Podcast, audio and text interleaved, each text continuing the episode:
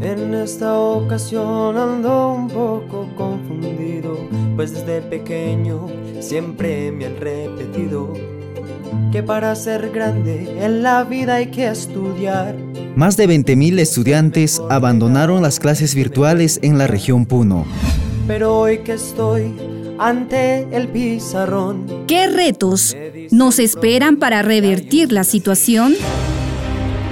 La Coordinadora Nacional de Comunicaciones conversó con la ex ministra de Educación Patricia Salas.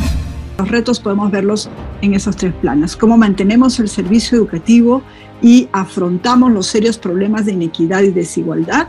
En segundo lugar, cómo gestionamos la educación en tiempos de pandemia. Y en tercer lugar, cómo priorizamos y proyectamos la educación hacia el futuro para que sea significativa y mejor de lo que teníamos antes de la pandemia, ¿no? La educación es la base para el desarrollo de los pueblos alejados de nuestro Perú. Queremos estudiar para cambiar nuestra nación.